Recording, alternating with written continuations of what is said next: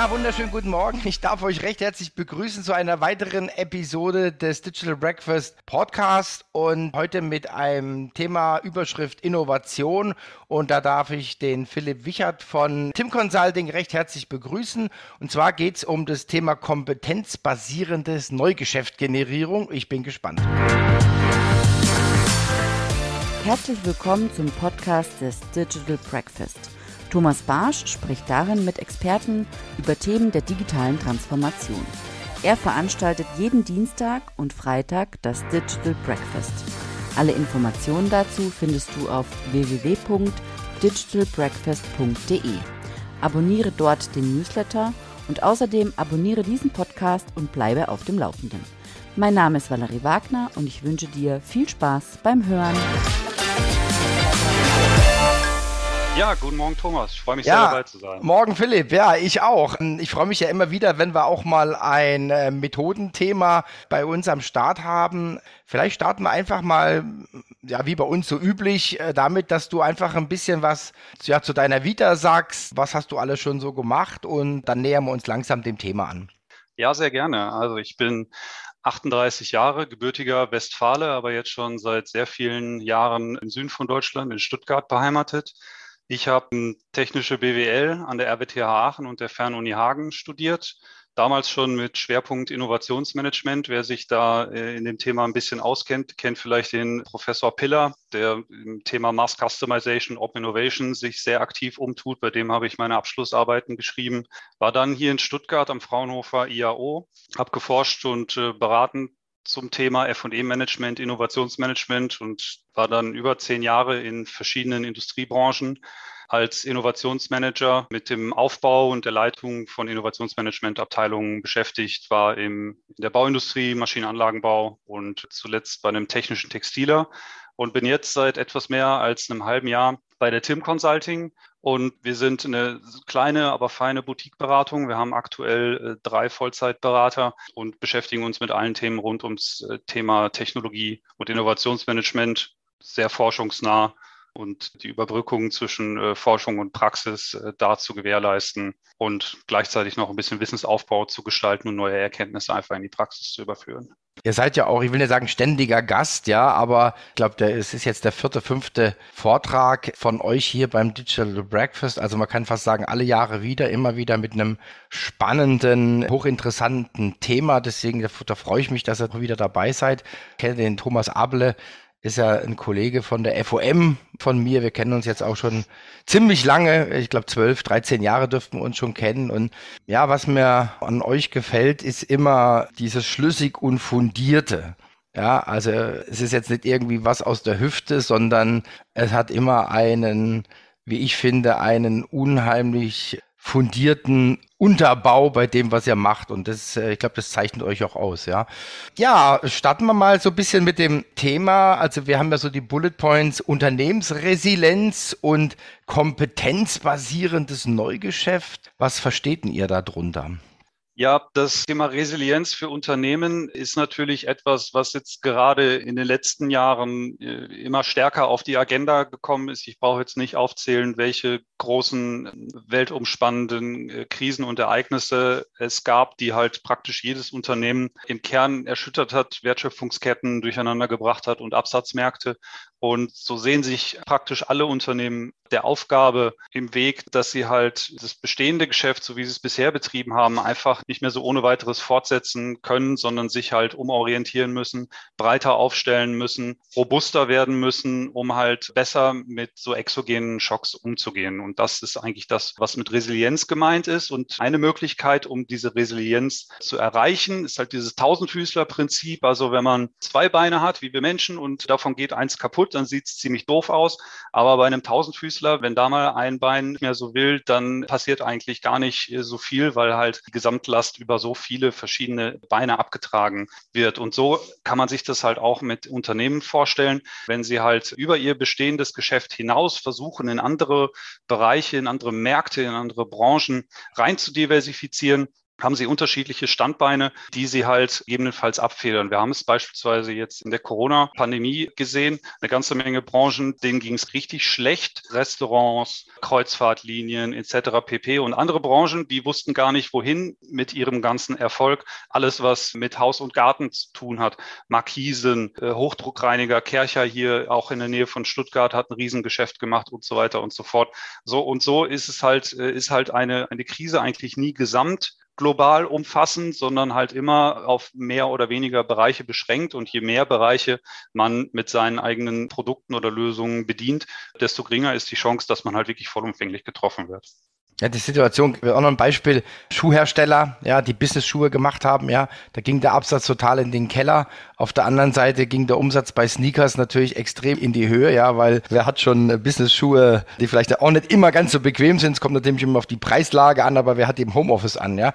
Also das ist was, was ich auch immer wieder betone, es gab zu jeder Zeit immer gute, oder erfolgreiche und weniger erfolgreiche. Und es ist egal, was drumherum passiert ist. Und das ist, glaube ich, schon, ähm, schon eine ganz, ganz interessante Sache. Und was wir jetzt heute oder was wir reden wollen, ist ja, äh, wie kriegt man das hin, dass man das Tausendfüßler-Prinzip finde ich ziemlich gut, aber wir haben ja noch ein weiteres Attribut, kompetenzbasierend. Ja, ist ja nicht so, dass ich jetzt als Gastronomie jetzt noch einen Hochdruckreinigerhandel aufmachen soll oder so, ja, sondern das könnte man ja auch verstehen, ja. Also es gibt ja da verschiedene Wege, wie ich jetzt mein Geschäft erweitern kann und ihr habt ja da eine ganz besondere Methode auch, ich sag mal, weiterentwickelt und vielleicht gehen wir da mal drauf ein.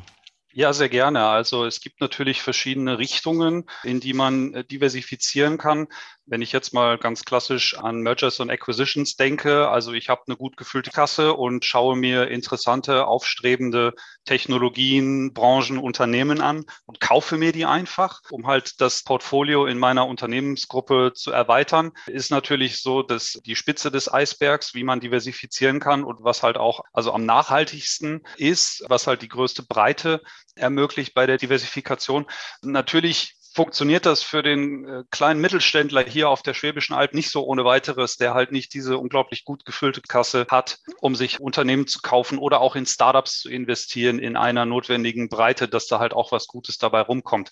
Gleichzeitig haben diese Unternehmen natürlich alle sehr, sehr große Kompetenzen, die sie halt seit vielen Jahrzehnten oder sogar noch länger pflegen und erweitern, auf denen aufbauend man natürlich in andere Bereiche reingehen kann. Ganz simples Beispiel. Es wird schon seit längerer Zeit sehr, sehr viel über Elektromobilität und die Elektrifizierung des Antriebesstrangs im Auto gesprochen. Das hören natürlich die in Deutschland ansässigen Hersteller für Getriebe, Kolben, Motoren, Filtersysteme etc. pp. Das hören die natürlich gar nicht gerne und extrem gut in dem, was sie machen. Aber wenn der Markt für das, was ich gut kann, einfach erodiert, dann, dann muss ich mir halt was Neues suchen. Und die Frage, die wir uns halt dabei stellen, ist, wie können wir bei der Diversifikation Komplexität reduzieren? Also viel Geld und viel Ressourcen in die Hand nehmen, um sich selber neue Kompetenzen anzueignen, um in neuen Themenfeldern Fuß zu fassen. So wie du es gerade beschrieben hast, der Gastronom fängt jetzt an, noch Hochdruckreiniger zu verkaufen oder sogar selber zu entwickeln vielleicht ist natürlich ein sehr mühsamer Weg und ein sehr risikobehafteter Weg. Aber diese hochspezialisierten Technologieunternehmen, die können ja schon eine ganze Menge. Warum nicht das nehmen, was die können und in andere Bereiche transferieren? Und das ist der Prozess, den wir verfolgen. Jetzt ist es natürlich so, dass man sagen kann, okay, ich mache das auf einer übergeordneten Ebene. Also ganz blöd, ich kann halt gut Blechle biegen und äh, das gebe ich bei Google ein und gucke, wo das halt noch notwendig ist. Und das ist natürlich relativ trivial und da sind natürlich auch schon andere drauf gekommen. Das ist vielleicht nicht unbedingt der Weg, der zum Ziel führt. Was wir versuchen, ist mit den Unternehmen gemeinsam herauszufinden, warum die denn so gut sind im Blechle biegen und welche Kompetenzen darunter liegen, die den Erfolg in ihrem Bestandsgeschäft ermöglichen. Also abstrahieren von den Produkten, von den Technologien, die aktuell im Einsatz sind und mit diesem Abstraktionsgrad dann zu schauen, wo werden diese abstrakten Fähigkeiten denn noch gebraucht. Das machen wir dann mit verschiedenen Kreativprozessen, haben da aber auch künstliche Intelligenz im Einsatz, die Patente und wissenschaftliche Publikationen crawlt, um da halt einfach nochmal unseren Suchraum viel weiter aufzuspannen. Das war das, was ich gemeint habe mit professionell, ja. Hast du vielleicht ein Beispiel, was ihr mal gemacht habt? Ja, ein Beispiel, darüber darf ich sprechen, das haben wir auch schon publiziert, ist leider schon ein bisschen älter, aber die neueren Sachen, die unterliegen natürlich noch einer gewissen Schweigepflicht. Das war mit der Firma Rampf. Die Firma Rampf ist ein traditionell sehr starker Hersteller von Gussteilen, von Mineralgussteilen. Da werden zum Beispiel Maschinenbetten draus gemacht. Also wenn ich jetzt einen CNC-Apparat oder sowas habe, das Maschinenbett davon, das kommt häufig von Rampf. Da sind die sehr gut drin und die haben sich halt gefragt, was können wir mit diesen äh, Kompetenzen denn noch anstellen? Dann sind wir halt, haben wir uns da halt erstmal tief reingegraben. Warum sind die denn so gut mit Mineralguss? Weil natürlich haben die sich halt schon angeguckt, wo wird Mineralguss eingesetzt und da halt alles sehr erfolgreich bedient. Und wir sind dann halt irgendwann drauf gekommen, was sind die Eigenschaften von Mineralguss? Was die Vorteile? Und das ist halt zum einen natürlich das Schwingungsdämpfende, kann man sich vorstellen, ein Maschinenbett, das muss halt starr sein, das darf sich nicht bewegen, damit halt die Apparatur obendrauf präzise arbeitet, auch wenn der Gabelstapler nebenher fährt. Und da es ein Gussprozess ist, ist es halt sehr designfähig. Das heißt, alles, was ich halt in, in einer Gussform abbilden kann, kann ich halt produzieren. Und dann über viele Iterationsschleifen sind wir drauf gekommen, wo werden diese Eigenschaften noch gebraucht und das war dann am Ende des Tages Musikboxen. Also eine Musikbox, die hochqualitativen, die sind halt sehr, sehr schwer und sehr kompakt gebaut, dass die halt keine hohe Eigenschwingung haben, sondern halt das ganze Signal nach vorne raus geht zum Konsumenten und es da halt keine Störmöglichkeiten gibt. Und designfähig war dann natürlich auch wichtig, dass ich die halt auch möglichst hübsch gestalten kann. War ein sehr erfolgreiches Themenfeld, das, was jetzt von Rampf neu bespielt wird und was dazu geführt hat, dass die jetzt ein komplett neues Geschäftsfeld haben, was sich Composite Solutions nennt, aufbauend auf diesem Prozess, den wir da durchgeführt haben. Wie heißt das Geschäftsfeld? Sagt es nochmal, das habe ich akustisch nicht verstanden. Composite Solutions. Ah, okay, alles klar. So, also das ist natürlich grandios, ja, das muss man sich mal überlegen, ja, vom, das ist ja eine komplett andere Branche, ja, also jetzt weg vom Maschinenbau, würde ich sagen, dann hin zum in die Hi-Fi-Branche. Ja, also ich finde ich großartig. Ja, also es ist auch, ich habe auch auf das Beispiel gewartet. Ja, also ich weiß, dass auch noch wesentlich mehr beim Kreativprozess noch wesentlich mehrere Ideen rausgekommen sind. Das finde ich also auch immer so spannend, wenn er sowas macht. Also da purzelt ja nicht nur eine Idee raus, sondern man hat ja dann am Ende eher die Qual der Wahl, was nimmt man und dann geht's halt in die Bewertung, ja. Also das finde ich mega, mega interessant und vielleicht sagst du einfach nochmal für unsere Hörer so die methodischen Schritte, wie er das angeht, dass man einfach so ein Bild hat, wie so vorgegangen wird, ja. Natürlich, also wir wir fangen halt an mit einer Kompetenzanalyse. Also wir graben uns halt erstmal ins Unternehmen ein und versuchen halt herauszufinden, was denn die Essenz des Unternehmens ist, die darunterliegenden Kompetenzen.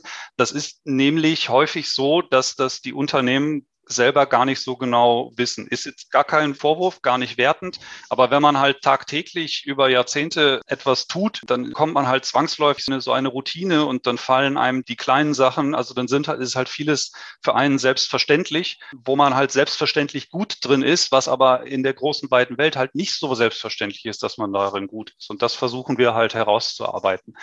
Dann mit diesen abstrahierten Kompetenzen gehen wir halt los über klassische Recherche und wie gesagt, da jagen jagen wir unsere künstliche Intelligenz drüber, um da nach Themen zu suchen, führen dann Interviews in relevanten neuen Anwendungsbranchen, um einfach eine bessere Einschätzung zu bekommen. Ist das tatsächlich plausibel, was wir uns da vorstellen? Gibt es unter der Oberfläche irgendwelche versteckten technischen Hürden, die einen Markteintritt erschweren könnten und so weiter und so fort? Dann versuchen wir uns halt immer weiter daran zu konkretisieren, diese neuen Anwendungsfelder bis hin, dass wir das dann aus ausgewählte Ideen, kleine erste Business Cases konkretisieren, um halt auch über Marktvolumina das Potenzial abzustecken. Im Endeffekt durchlaufen wir im Schweinsgalopp einen ganz klassischen Innovationsprozess von vorne bis hinten. Das heißt, wir sammeln, wir spannen den Innovationstrichter richtig auf, wir sammeln einen ganzen Haufen Ideen und clustern die und sortieren sukzessive aus. Wobei es halt auch kein klassisches Aussortieren in dem Sinne ist. Also die Ideen bleiben halt alle erhalten, nur es gibt halt natürlich Ideen, die sind sehr, sehr weit weg, also von den Kompetenzen, die notwendig wären, die man noch aufbauen müsste, um das zu erfüllen. Und dann gibt es natürlich auch Ideen, die sehr nah dran sind an dem Geschäft und kommen uns auch Ideen, wo der Kunde schon selber drüber nachgedacht hat. Ist nicht schlimm, finde ich eher eine Bestätigung für unseren Prozess, dass wenn wir dieselben Gedankenbahnen haben, dann ist das ja auch eine gewisse Validierung für die Plausibilität unseres Ansatzes und irgendwo da im Mittelfeld. Also nicht zu nah dran, aber auch nicht zu weit weg. Da liegen natürlich die Themen, die spannend sind und die wir dann weiter ausarbeiten. Ich muss nochmal nachhaken bei der Kompetenzanalyse dass die auch unsere Hörer sich das vielleicht ein bisschen vorstellen können. Also bleiben wir mal bei dem Beispiel Blechbiegen. Und die würden sagen, ja, unsere Kompetenz ist Blechbiegen. Was ihr aber ja dann macht, sagt, okay, ja, das ist gut, aber er geht ja dann tief rein und sagt, okay, ihr könnt es mit so einer so einer Genauigkeit, das und das ist, also er geht ja sehr, sehr tief technisch rein, ja, dass er sagt, okay, äh, wie sind die Toleranzen und so weiter, was gibt's noch für Sachen drumrum?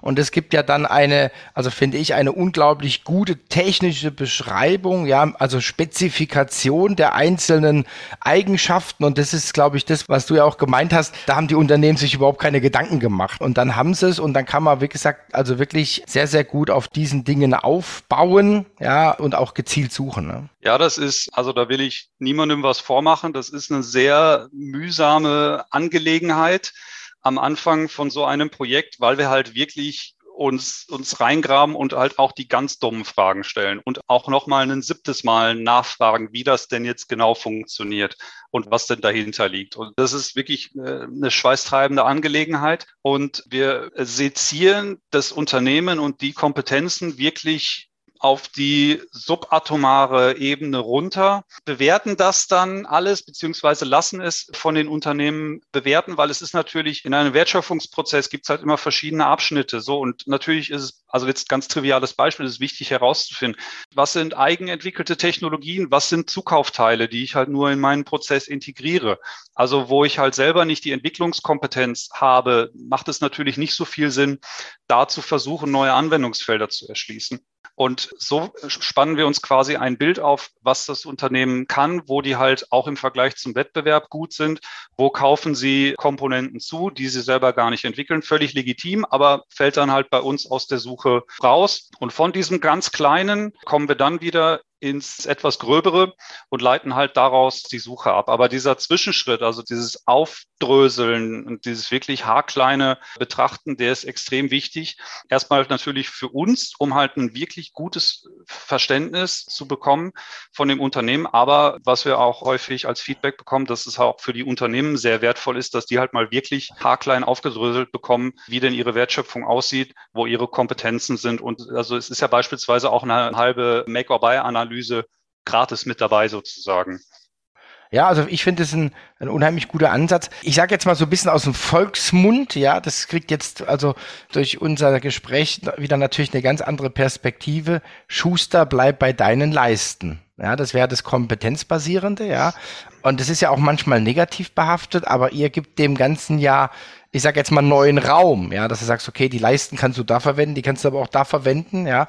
Das ist, glaube ich, die spannende Erweiterung, ja. Es ist natürlich nicht so, dass wir denen quasi eine neue, eine Liste mit neuen Adressen geben, wo sie dann einfach ihre Pakete anders beschriften und dann dahin versenden. Also da brauchen wir uns alle nichts vormachen. Da steckt immer noch Entwicklungsaufwand drin. Also die Technologien anpassen an die neuen Anforderungen. Da ist Entwicklungsaufwand drin und natürlich ist auch häufig nach hinten raus Vertriebsaufwand. Ich habe das Beispiel von Rampf genannt. Es ist sehr leicht vorstellbar, dass der Vertrieb von Musikboxen anders aussieht als der Vertrieb von Maschinenbetten. Und das es ist auf jeden Fall wichtig, dass man da als Unternehmen wirklich konsequent an die Sache rangeht und da halt auch bereit ist, die notwendigen Meilen zu gehen, um diesen Erfolg zu erreichen. Wir wollen ja aus den bestehenden Bahnen ausbrechen um halt die Vorteile, um den Mehrwert an Resilienz für das Unternehmen zu erreichen. Aber das gibt's halt nicht umsonst. Absolut, aber was ich vielleicht noch anmerken möchte ist, wie sehen denn die Alternativen aus, ja? Und das hast du ja auch schon angedeutet, die anderen oder andere Möglichkeiten gibt's ja, ja, aber die sind halt dann risikobehafteter, die brauchen mehr Ressourcen, weil du dann möglicherweise ja bei Null anfängst, ja, wenn du sagst, okay, wir machen jetzt ein, ein Spin-off oder so, ja, die sollen jetzt einfach mal Ideen kreieren, ja, dann bist du ja wirklich, ich sag mal, auf der grünen Wiese. Und das ist natürlich ein ganz anderer Ansatz. Und da das ist natürlich auch eine Möglichkeit, eine, äh, auch eine interessante Möglichkeit, aber da fließt natürlich dann erstmal eine ganze, ganze Menge Geld rein, bevor man dann das Ziel sieht, ja. Den langen Atem haben halt vor allem kleinere Unternehmen nicht und auch größere Unternehmen wollen sich das einfach nicht geben, dieses Risiko. Eine weitere Alternative wäre natürlich, ich versuche mir neue Technologien anzueignen, um in meinen bestehenden Märkten noch stärker auftrumpfen zu können. Wenn aber die bestehenden Märkte stagnieren oder sogar zurückgehen, dann hilft mir das halt auch nicht weiter. Stichwort E-Mobilität. Ja, ganz genau. Ja, sehe ich, sehe ich genauso. Ja, also wenn dann, wenn der ganze Markt wegbricht oder sich verändert, dann ist ja keinen Sinn, jetzt noch irgendwie in Richtung Bundling zu gehen. Ja, das ist ja dann auch ziemlich hoffnungslos. Ja. Ja, wunderbar. Philipp, vielen, vielen Dank für die Insights. Ich glaube, wir haben das Thema ganz, ganz gut angeteasert und äh, wir sehen dich ja dann live und im Farbe am 29.03. beim Digital Breakfast. Du hast bestimmt dann auch noch ein paar Beispiele dabei. Darauf freue ich mich und ja, ich wünsche dir eine gute Zeit. Bleib gesund und munter und bis zum 29. Vielen Dank, ich freue mich drauf. Thomas, ciao.